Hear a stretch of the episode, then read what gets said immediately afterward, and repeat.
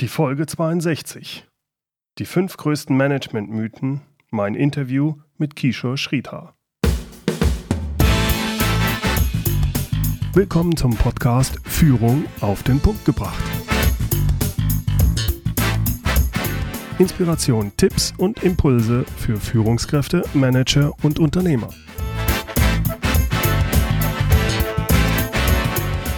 Guten Tag und herzlich willkommen. Mein Name ist Bernd Gerob.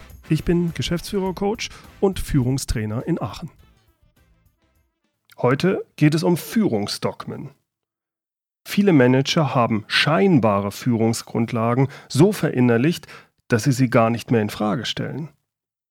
Ihre täglichen Entscheidungen basieren auf diesen quasi Dogmen und sie wundern sich dann, dass die gewünschten Ergebnisse nicht eintreten. Wer als Außenstehender dann diese Dogmen oder Mythen in Frage stellt, der bekommt dann oft von diesen Managern zu hören, aber das macht man doch so. Ich bitte Sie, das ist doch eindeutig, das weiß man doch. Oder der Klassiker, gerne auch in der Politik verwendet, das Unwort des Jahres 2010, alternativlos. Es ist, wie es ist. Schließlich basiert unsere Entscheidung auf harten Fakten. Wir sind seit Jahrzehnten auf dem Markt erfolgreich, unser Vorgehen ist hierbei alternativlos. Dabei mag es ja sein, dass es harte Fakten gibt, aber die Entscheidung, was zu tun ist, die basiert ja auf Annahmen, auf scheinbaren Gesetzmäßigkeiten. Über diese scheinbaren Gewissheiten unterhalte ich mich heute mit Kishore Sridhar. Er hat ein interessantes Buch geschrieben mit dem Titel Krisenimpfung, so machen Sie Ihr Unternehmen widerstandsfähig und zukunftssicher. Dort beschreibt er fünf Management-Dogmen, die viele Führungskräfte regelrecht verinnerlicht haben. Der Glaube an diese Mythen ist aber in der heutigen Zeit äh, nicht unbedingt nützlich. Kisha Shrita ist Unternehmensberater, Redner, Buchautor und Coach. Er hat Lehraufträge an diversen nationalen und internationalen Hochschulen und er ist Mitglied der German Speakers Association. Hier mein Interview mit Kishore Sridhar. Hallo, Herr Kishore Sridhar. Schön, dass Sie die Zeit gefunden haben heute für das Interview. Ich freue mich sehr drauf. Ich mich auch. Herr Schrieder, in Ihrem Buch Krisenimpfung, so machen Sie Ihr Unternehmen widerstandsfähiger und zukunftssicher, äh, räumen Sie mit den aus Ihrer Sicht fünf größten Managementmythen auf. Da würde ich gerne mal mit anfangen, und zwar direkt mit dem ersten, der Homo economicus. Sie schreiben schön, der Homo economicus und die dunkle Materie. Das klingt gut. Was genau verbirgt sich denn hinter diesem Mythos? Ja, wir glauben in Unternehmen und im Alltag, im beruflichen Alltag, dass jeder Mensch vernünftig ist. Das ist auch ein ganz interessantes Phänomen, dass wir selber glauben natürlich, dass wir immer die vernünftigsten sind. Und allenfalls vielleicht manch ein anderer agiert unvernünftig, das werfen wir dann auch manchmal im Gespräch vor, sei doch mal sachlich, bleib doch mal bei der Sache. Aber tatsächlich ist es so, dass wir alle unvernünftige Wesen sind. Der Homo economicus, der ist mal ähm, entstanden in der Wirtschaftstheorie vor knapp 100 Jahren, dann hat er so seinen Blütezeit dann vor 30 Jahren bekommen bis heute, wo wir glauben, dass alle Nutzen maximiert rational agieren. Der Alltag sieht aber anders aus. Im Alltag sind es menschliche Befindlichkeiten vom Ego über Beziehungen, die eigentlich den Unternehmensalltag ausgestalten. Und das Problem, was man im Unternehmensalltag hat, wir reden immer über die Sachziele, wir treffen Vereinbarungen, Absprachen, die dann aber nicht eingehalten werden oder nicht umgesetzt werden, weil wir nicht über den Homo irrationalis, wie ich ihn nenne, also den Menschen, den unvernünftigen Menschen, den emotionsgetriebenen Menschen reden. Und wenn wir so Besprechungen kennen, dann redet ja keiner darüber und sagt, naja, ähm, meine Gefühle sind jetzt aber hier ähm, irgendwie betroffen. Das gehört sich nicht. Und das ist ein großer Mythos, dass wir glauben, nur weil alle Leute sachlich argumentieren, dass sie auch etwas sachlich meinen. Nur weil wir Sachziele haben, auf die wir uns festlegen, dass auch tatsächlich alle Menschen diese Sachziele nachverfolgen. Keiner tut es. Gut, gerade in den großen Unternehmen ist ja auch extrem viel Politik immer mit im Spiel. Und das hat ja sehr viel Irrationales teilweise an sich. Ja, nicht nur Politik, sondern gerade, äh, gerade je höher man kommt, umso größer ist das Ego. Ja. Und das Ego ist irrational. Stimmt. Ja, das ist richtig, das ist richtig. Ein weiteren Mythos, den Sie in Ihrem Buch nennen, ist die Illusion der gemeinsamen Ziele. Äh, das finde ich sehr spannend, weil eigentlich finde ich, was eine große Vision und danach runtergebrochene Ziele, das ist doch eigentlich sehr sinnvoll in einem Unternehmen, dass man gemeinsam an solchen gemeinsamen Zielen arbeitet. Äh, braucht es nicht solche Art von Zielen? Es braucht solche Art von Zielen, ähm, aber es ist ein Resultat aus dem ersten Mythos, weil wir glauben, dass der Homo economicus im Unternehmen dominiert. Kommt es dazu, dass wir Sachziele festlegen, die aber gar nicht den Homo irrationalis, also die, die unterbewusste, unvernünftige Ebene berührt, dass die gar nicht ähm, angesprochen wird.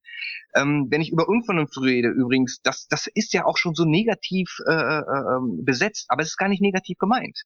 Jede Kaufentscheidung ist eine Entscheidung der Unvernunft eine Entscheidung bei einem Unternehmen anzufangen, mag vielleicht rational erstmal bedingt sein, aber bei dem Unternehmen zu bleiben, das sind Gefühle, das ist, ob ich da nun dran glaube oder nicht glaube, das ist alles Unvernunft. Überzeugung ist eigentlich Unvernunft.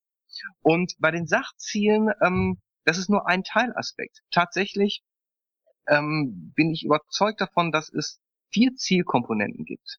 Wir konzentrieren uns nur auf ein Sachziel, auf die sachliche Komponente. Auf dieser Sachebene gibt es aber noch eine zweite Komponente. Und das ist das Prozessziel. Also wir können uns einig sein, wir wollen Umsätze steigern, wir wollen Kosten einsparen, wir wollen neue Märkte erschließen, das ist ein Sachziel. Da hat man schnell eine, eine Einigung zu, aber wie ich das umsetze, mhm. das wird oft gar nicht ausdiskutiert. Da ist schon der erste Haken, aber das ist noch die Sachebene. Also ich weiß zum Beispiel, dass ich eben morgen nach, nach Berlin muss, aber wie ich da hinkomme, das ist schon die erste Hürde. Ja? Mhm. So, wenn ich das aber geklärt habe, dann kommen wir oft noch auf die tiefere Ebene. Und da spielt eigentlich die Musik, da findet das meiste statt. Das ist nämlich diese unsachliche Ebene, die emotionale Ebene, da haben wir einmal das Identitätsziel. Das mhm. Identitätsziel ist, wer ich eigentlich bin. Ähm, werde ich wertgeschätzt? Komme ich als Mensch zur Geltung? Wir haben gerade über das Ego geredet. Ja, das, mhm. ist, das Ego ist meine Meinung wirklich gefragt. Bin ich denn, ähm, werde ich tatsächlich mit meiner Expertise gewertschätzt? Werde ich vielleicht übergangen? das können wir oft gar nicht äh, wirklich äußern. Man kann manchmal sagen, ich fühle mich jetzt äh, in der Information irgendwo übergangen, aber dass es um ein Ego geht, um die Wertschätzung, das äußern wir eben nicht im Alltag. Aber tatsächlich findet dort 70 Prozent der Motivation statt, etwas umzusetzen. Also wenn wir Umsätze steigern wollen, wir haben uns sogar festgelegt, wie, aber vielleicht werde ich ja da außen vor gelassen im gesamten Prozess. Vielleicht ähm, führt man eine neue Art des Vertriebs ein, wo ich gar nicht mehr zur Geltung komme oder ich habe einfach Angst, dass ich mit meiner Erfahrung plötzlich nicht mehr gefragt bin. Wenn ich Sie richtig verstehe, ist das Identitätsziel, das muss konkurrent mit dem eigentlichen Ziel sein. Wenn das äh, Ziel ist, irgendwas Neues einzuführen, aber das spricht mich nicht an, weil ich davon Nachteile habe, ich persönlich, dann kann ich diesem Ziel nicht wirklich folgen, selbst wenn es für das Unternehmen gut ist. meinen Sie das mit einem genau. Identitätsziel? Genau. Genau, aber die, die, die Nachteile sind gar nicht sachliche Nachteile, also irgendwie weniger Geld oder sowas, sondern mhm. Gefühlt, ich fühle mich nicht mehr wohl. Ich äh, fühle nicht mehr, dass meine Kompetenz gefragt wird oder vielleicht wird da eine Kompetenz gefragt, die ich nicht einbringen kann. Ja. Und dann habe ich Angst, dass ich eben hinten rüberfalle.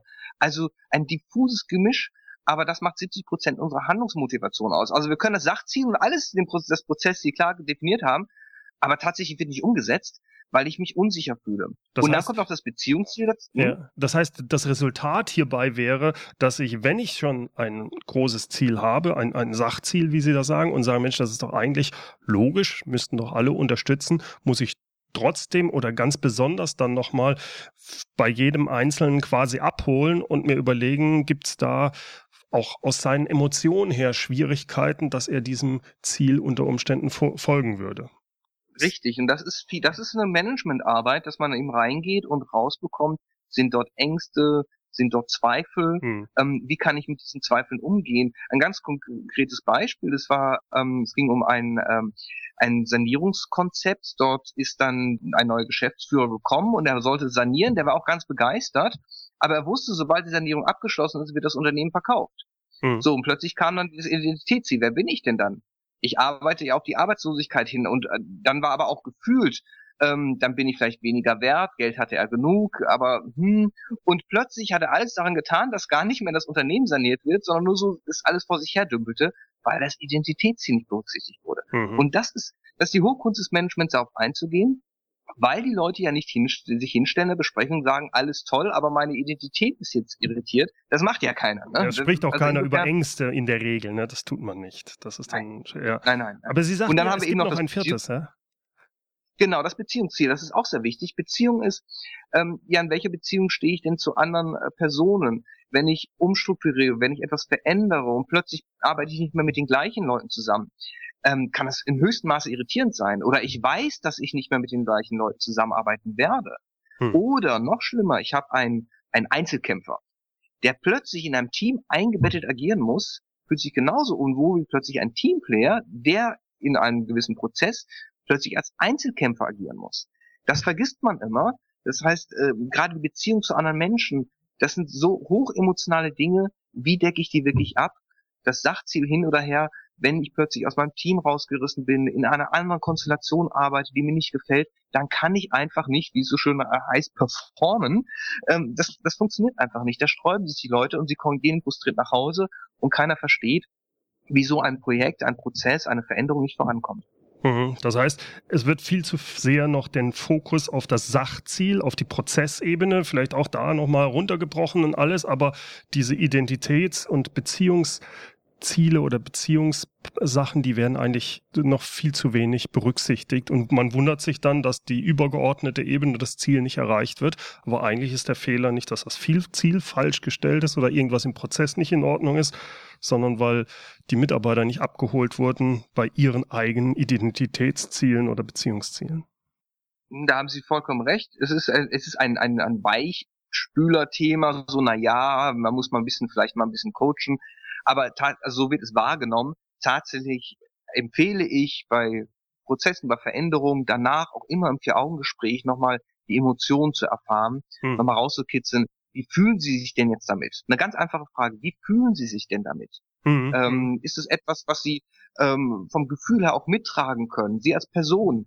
Einfach solche kleinen Fragen lassen schnell erkennen, okay, das geht in die richtige Richtung oder Alarm da fühlt sich jemand nicht wirklich abgeholt, fühlt sich nicht integriert, fühlt sich von seiner Identität nicht respektiert. Da müssen wir nochmal drüber reden und da feinjustieren. Aber dieser Schritt wird oft nicht gemacht. Hm, das geht direkt eigentlich in dieses dritte Mythos über alles, was mit Motivation zu tun haben. Da gibt es ja auch irrtümliche Annahmen, Mitarbeitermotivation. Was ist da, wo Sie sagen, da ist viel im Argen in den Unternehmen? Ja, Mitarbeitermotivation wird ja sehr groß geschrieben, macht auch bis zum gewissen Maße Sinn, aber es wird als Allheilmittel oft äh, gesehen. So wenn wir irgendwo ein Arbeitsklimaproblem haben, dann müssten wir einfach äh, Mitarbeiterbefragung am besten noch machen und dann sind alle motiviert. Mag auch sein, die sind dann alle motiviert, aber diese Motivation hält immer nur mäßig lange vor, gerade wenn ich dann die Identitätsziele vergesse. Und das nächste Problem ist, wir müssen den Mitarbeitern auch ähm, die Fähigkeit und die Möglichkeiten, sie haben auch die Fähigkeiten, aber nicht die Möglichkeiten, diese Fähigkeiten zu entfalten, Kritik zu üben, zu reflektieren. Ich sag irgendwie, kann mit Motivation, voller Motivation mit dem Kopf gegen die Wand rennen. Das kann ich hochmotiviert eine ganze Zeit machen. Es bringt aber nichts. Ja, dieses Selbstkorrigieren, das wird ähm, völlig unterschätzt. Die Fähigkeit, ähm, zu optimieren. Anstattdessen wird auf Motivation gesetzt, so dieses amerikanisch, sage ich mal, äh, gehypte, jawohl, wir sind groß, wir schaffen es. Mhm. Das verpuppt aber relativ schnell, wenn die Realität dann eintritt. Und darum ist Mitarbeitermotivation per se vollkommen überschätzt, wenn man sie nur als alleiniges äh, äh, Managementinstrument äh, dann verwendet, wenn man es natürlich in einen Kontext einbringt und sagt, zur Motivation gehört auch dazu, dass wir Selbstregulierungsprozesse schaffen, wo ähm, die Mitarbeiter direkt korrigieren können, kritisieren können, wo sie sich selber persönlich einbringen können, dann macht diese Motivation Sinn. Aber ansonsten als Alleinstellungsmerkmal, als alleiniges Management-Tool ist es vollkommen überschätzt. Mhm. Mhm. Jetzt haben Sie noch einen äh, sehr interessanten vierten Mythos und das ist diese Vernetzung in unserer heutigen Zeit, woraus ja dann immer diese Schwarmintelligenz äh, genannt wird. Ähm, die Idee dahinter ist ja, dass äh, das evolutionär Beste sich behauptet, also immer dann, wenn viele Personen eingebunden sind. Da sagen Sie, so einfach ist es nicht, äh, da sind Sie nicht überzeugt von. Warum und wann ist Schwarmintelligenz äh, sinnvoll? Ähm, Schwarmintelligenz meint man immer, dass es vom Schwarm, von der Masse lebt, aber ähm, in der Masse muss auch die Klasse funktionieren. Hm. Ähm, wenn ich nicht die Verknüpfung der optimalen Punkte habe, dann funktioniert es nicht. Ähm, wenn wir uns Wikipedia zum Beispiel anschauen, da meint man ja, das ist ja von dem Schwarm, diesem anonymen, seltsamen Schwarm, erstellt worden. Tatsächlich ist es so, es gibt dort äh, viele Knotenpunkte, so Wissensowner, also die ein gewisses äh, Wissen ähm, auch kanalisieren, die sagen, okay, gewisse Dinge lassen wir zu, gewisse Dinge nicht. Und diese Knotenpunkte müssen funktionieren. Wenn mhm. diese nicht funktionieren, kann eine Schwarmintelligenz nicht erfolgen. Im Gegenteil, sie ist sogar kontraproduktiv. Wenn jemand etwas einbringt und es wird nicht richtig äh, zusammengeführt, dann entsteht schnell ein Frustfaktor. Wir haben im Unternehmen sehr oft, ich meine, die Unternehmenswikis, das ist so ein Paradebeispiel, haben viele Unternehmen eingeführt, läuft sich relativ schnell tot, weil die Leute irgendwann merken, es wird ohnehin nicht gelesen, es wird ohnehin nicht umgesetzt. Die Kunst, Schwarmintelligenz zu nutzen, besteht nicht darin, die Masse zu begeistern, sondern die Masse optimal zu verknüpfen, dass äh, die Informationen optimal fließen und ich auch dafür sorge, dass ich ähm, korrigierende Elemente da drin habe. Das wird eben schnell vergessen und Schwarmintelligenz, wie so viele Modeworte, die es dann eben gibt, werden dann eben hochgehypt als das Allheilmittel. Dem ist eben nicht so. Und dann darf man auch nicht vergessen, wer sind denn diese Schalt und Walter, die ähm, sich dort sehr stark einbringen, die tun das eben auch nicht aus Sachgründen, sondern aus emotionalen Gründen, aus Identitätsgründen. Sie ähm, schaffen innerhalb der Schwarmintelligenz eine gewisse Deutungshoheit. Nehmen wir wieder das Beispiel Wikipedia. Da kennt man das ja, dass die Leute, dass es heftige Diskussionen über Feinheiten in einem Artikel gibt, die dominiert sind äh, von ideologischen Gründen und gar nicht mehr sachlich begründet sind das ist eben ganz schwierig, das auszutarieren. Und ich rate immer davon ab zu sagen, ja, wir haben ja alle Mitarbeiter eingebunden, wir machen jetzt einen riesigen Kundenbefragung äh, und dann klappt das schon. Die Frage ist, wer wird dort eingebunden, wie werden die Leute eingebunden, wie wird der Nutzen daraus gezogen? Das ist eine viel aufwendigere Sache, als man meint. Und darum warne ich eben vor diesem äh, Mythos Schwarmintelligenz wird es schon richten. Hm. Ja gut, die andere Geschichte ist natürlich auch, wenn jemand 20, 30 Jahre lang sehr autoritär geführt wurde, die, so, so jemanden, den kriege ich nicht auf einmal gedreht in eine ganz andere Richtung, dass er auf einmal vollkommen ohne Führung oder ähm, ohne Führung ist nicht das richtige Wort, äh, vollkommen ohne äh, Strukturen auf einmal jetzt in einem freieren, mit der Freiheit umgehen kann. Auch das ist ja ein Problem, warum Schwarmintelligenz dann zumindest in solchen Situationen dann nicht funktioniert, oder? Das, das ist richtig. Natürlich, wir Menschen brauchen Regeln und diese Regeln sollten aber wie Bordsteinkanten sein und nicht wie Mauern, dass ich nicht rüberschauen kann, sondern dass ich das so so als Richtlinien sind, äh, muss man sie definieren. Und ähm, es gibt tatsächlich viele Unternehmen, die noch sehr sehr autoritär geführt werden. In einer, einer autoritären Führung passiert ähm, das Folgende, dass man anfängt, die Eigenverantwortung sehr schnell abzugeben. Die wird immer an eine andere Hierarchieebene weitergegeben und das eigenständige Mitdenken wird damit ausgeschaltet. Wenn ich dann plötzlich diesen radikalen Schnitt mache und sage, jetzt könnt ihr euch einbringen, dann überlegen die Mitarbeiter, wo ist jetzt der Haken? Ja, mhm. vielleicht vielleicht will man ja gar nicht, dass ich wirklich meine Meinung sage, man will nur eben rausbekommen, wie ich über gewisse Dinge denke. Oder es wird sogar gesehen, wenn ich so ein Unternehmenswiki habe, ich muss da ganz viel reinschreiben, damit ich gut bewertet werde, weil die Leute eben ganz stark an diesen, diesen hierarchischen ähm, Regeln denken. Mhm. Und dann kommen dann eben Masse an Informationen nur eben heraus, weil äh, man vermutet, das ist jetzt erwünscht. Aber dieses eigenständige Mitdenken, das funktioniert nicht. Man kann aber eben auch nicht diesen, diesen ähm, knallharten Cut machen. Man muss es sukzessive dann auch eine Veränderung der Unternehmenskultur ähm, heranführen, dass man Eigenständigkeiten ermöglicht, dass man anfängt, Mauern zu reduzieren, dass man auch äh, letzten Endes die Verantwortung ähm, wieder zurückgibt. Und das mhm. ist ein äh, längerer Prozess. Mhm, mhm. Der fünfte Mythos, den Sie in Ihrem Buch ansprechen, ist der, dass äh, gerade besonders in großen Unternehmen häufig der Best-Practice-Ansatz als sehr vielversprechend angesehen wird. Was machen die anderen? Oh, die sind damit erfolgreich. So müssen wir es auch machen. Was spricht dagegen, dass man sich anschaut, wie andere erfolgreich sind und versucht, zumindest Teile davon zu kopieren? Dagegen, wie Sie es formuliert haben, spricht nichts. Mhm. Das Problem bei Best Practice ist, Best Practice ist, wir Menschen sehnen uns oft in der komplexen Welt nach einfachen Lösungen. und äh, auch schönen Schablonen, äh, die ich hm. nutzen kann, um zum Erfolg zu kommen. Ne? Wir kennen die ganzen Krisengurus und, und nicht nur Krisengurus, Börsengurus, die recht einfache Erfolgsmittel uns an die Hand geben. Damit kommt man zum Erfolg. Das ist schön. Das macht das Leben einfacher. Aber die Wahrheit sieht eben anders aus. Wir müssen mitdenken. Und Best Practice führt dazu, das kam ja mal aus Amerika und ist sehr inflationär verwendet worden in Unternehmensberatung. Wir haben hier Best Practice aus so und so viel Unternehmen, wenden Sie es an hm. Und dann klappt es schon. Und dann gibt es noch Best Practice Coaches im Unternehmen, also Mitarbeiter, Führungskräfte im Unternehmen werden dazu angehalten, die Einhaltung dieser Best Practice auch ähm, zu überwachen, nenne ich es mal ganz böse. Mhm. Was dadurch passiert ist, in einem Veränderungsprozess, in einem Optimierungsprozess erwarte ich ja das Mitdenken, was ich vorhin schon erwähnt habe. Das Selbstkorrigieren. Aber anstatt, dass ich das Selbstoptimieren, Selbstkorrigieren, das Mitdenken beibringe, schaffe ich die, ein nächstes Dogma, nämlich mhm. diese Best Practices, an denen sich die Mitarbeiter dann äh, orientieren und sagen, okay, diese Best Practices optimal einzuhalten, das führt zum Erfolg. Das ist aber falsch. Mhm. Wir müssen uns immer bewusst sein, dass eine Best Practice eine, eine Idee ist, ein Anreiz, ein, ein, ein Vorschlag, den ich selbstständig anpassen muss und permanent hinterfragen muss, auch in der Anwendung. Nichts ist absolut, auch kein Best Practice. Nur dieses Wort, das klingt so toll, ist ja schon Best Practice, besser geht's ja nicht. Also alles, was anders gemacht wird, kann ja nur schlechter sein. Und die Leute hören auf zu hinterfragen. Ich sage immer, wir können alles outsourcen, aber das Mitdenken, das können wir nicht outsourcen. Und das müssen wir ähm, im Unternehmen behalten. Also Best Practice ist eine Idee, das ist ein Vorschlag und dann muss eigentlich immer wieder gefördert werden, das Hinterfragen ist diese Idee immer noch gut? Ist sie drei Monate später immer noch gut? Ist sie sechs Monate immer noch später gut? Was ich oft erlebt habe, ich komme in ein Unternehmen rein, berate sie und dann frage ich, warum machen sie das so? Na, das ist Best Practice, das haben wir so definiert vor drei Jahren. Aber in den drei Jahren ist eine ganze Menge passiert.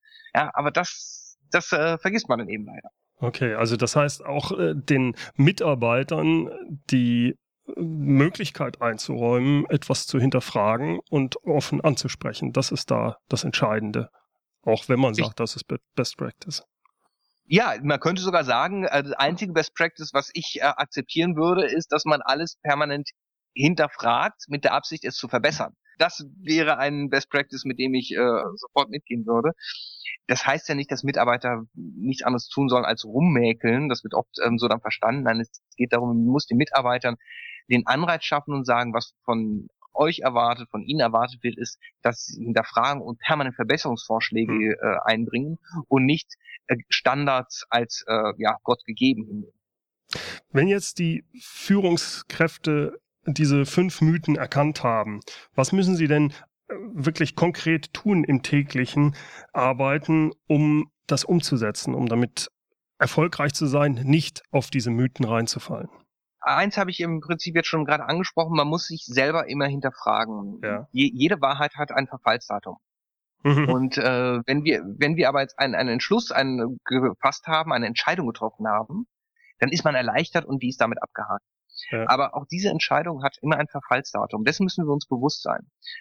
Zum einen sollte man alles immer wieder auf den Prüfstand stellen und ähm, natürlich ist der Mensch ein Gewohnheitstier, das nimmt man sich vor, man tut es trotzdem nicht. Deswegen ganz klar Besprechungs, äh, Besprechungen ansetzen, einmal im Quartal, wo alles Entschiedene nochmal wieder auf den Prüfstand gestellt wird, sind wir immer noch auf, der, auf dem richtigen Weg. Mhm. Und dann ganz wichtig, immer wieder daran denken, ich habe hier keine Maschinen, die vor mir sitzen, ich habe Menschen und sie sind irrational. Und das ist, ja, das ist nicht abwertend, nicht als schlecht ansehen, sondern gerade als positiv. Denn jedes Unternehmen ist im Prinzip eine absolut irrationale Geschichte. Jede mhm. Unternehmensgründung ist absolut unvernünftig, wenn man sich aus der Sicherheit äh, eines Festangestelltenverhältnisses herausbegibt, das Risiko trägt, die Leidenschaft, all, all das gehört ja dazu, ein Unternehmen zu gründen, mit aufzubauen, also im höchsten Maße irrational und dann plötzlich äh, sagt man, jetzt müssen wir rational agieren, das ist falsch. Man sollte sich immer bewusst sein, die Irrationalität im Unternehmen zu nutzen und eine Feedback-Kultur schaffen, dass offen Themen angesprochen werden können. Hm. Ein großer Fehler, der auch gemacht wird, ist, dass man nicht auf seine Mitarbeiter hört. Man holt natürlich Beratungsunternehmen mit rein, davon lebe ich ja auch, das ist auch äh, von Vorteil. Aber viel Know-how steckt in den Unternehmen selber drin. Dass ich also reingehe und sage, ich habe ja eine offene Diskussionskultur, jetzt lassen wir uns mal Kamingespräche machen. Hm. Einfach mal einmal am Quartal setzen uns hin und sprechen ganz offen an, was uns aufgefallen ist.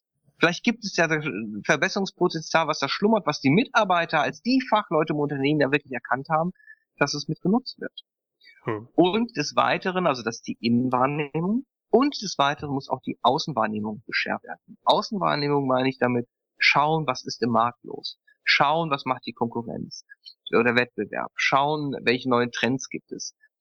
Da gibt es oft Abteilungen für oder einem Unternehmen macht das, meistens dann vielleicht auch die Geschäftsführung.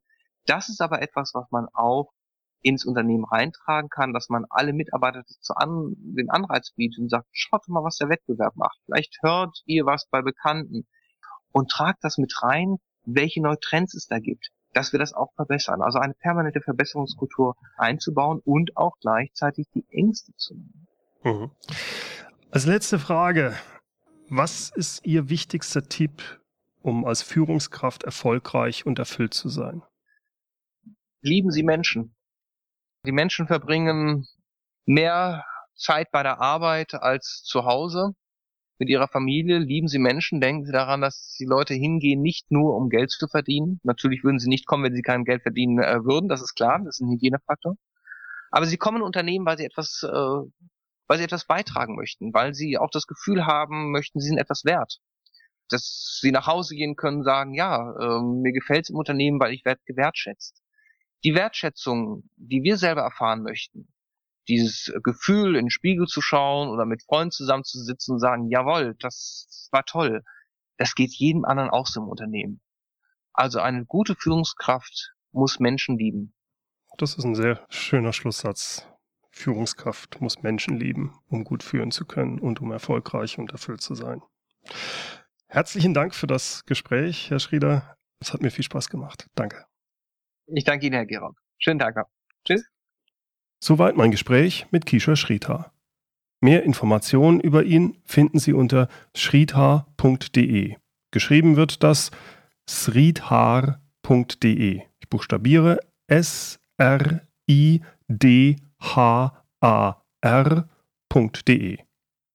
Diesen Link zu seiner Webseite, wie auch weitere Links, zum Beispiel zu seinem Buch Krisenimpfung, und das transkribierte Interview finden Sie wie immer in den Show Notes unter mehr-führen.de Podcast 062. Und wie immer führen mit UE.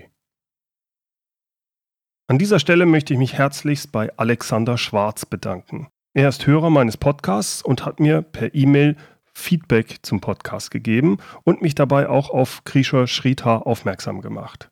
Vielen Dank dafür. Ich freue mich immer sehr über solches Feedback. Zum einen ist es sehr motivierend für mich, zum anderen kann ich daraus viel lernen und mich verbessern. Deshalb bitte schreiben Sie mir eine Rezension auf iTunes oder schicken Sie mir gerne auch eine E-Mail. Lassen Sie mich wissen, was Ihnen am Podcast gefällt und was ich besser machen sollte. Schlagen Sie mir gerne auch Themen vor, die für Sie von Interesse sind und die ich mal hier im Podcast behandeln sollte. So, das war's mal wieder für heute. Herzlichen Dank fürs Zuhören. In der nächsten Podcast-Folge geht es dann um die Unternehmensvision. Darüber habe ich zwar schon mehrfach gesprochen, es gibt aber immer wieder Fragen hierzu. Vor allem beschäftigt viele die Frage, wie kommt man denn auf eine gute Unternehmensvision? Und genau darüber werden wir beim nächsten Mal sprechen.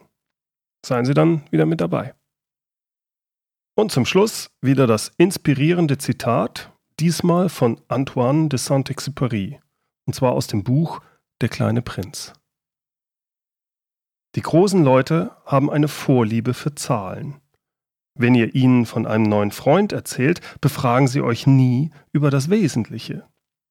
Sie fragen euch nie, wie ist der Klang seiner Stimme, welche Spiele liebt er am meisten, sammelt er Schmetterlinge. Sie fragen euch, wie alt ist er, wie viele Brüder hat er? Wie viel wiegt er? Wie viel verdient sein Vater?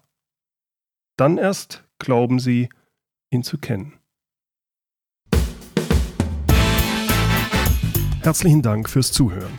Mein Name ist Bernd Gerob und ich freue mich, wenn Sie demnächst wieder reinhören, wenn es heißt Führung auf den Punkt gebracht. Inspiration, Tipps und Impulse für Führungskräfte, Manager und Unternehmer.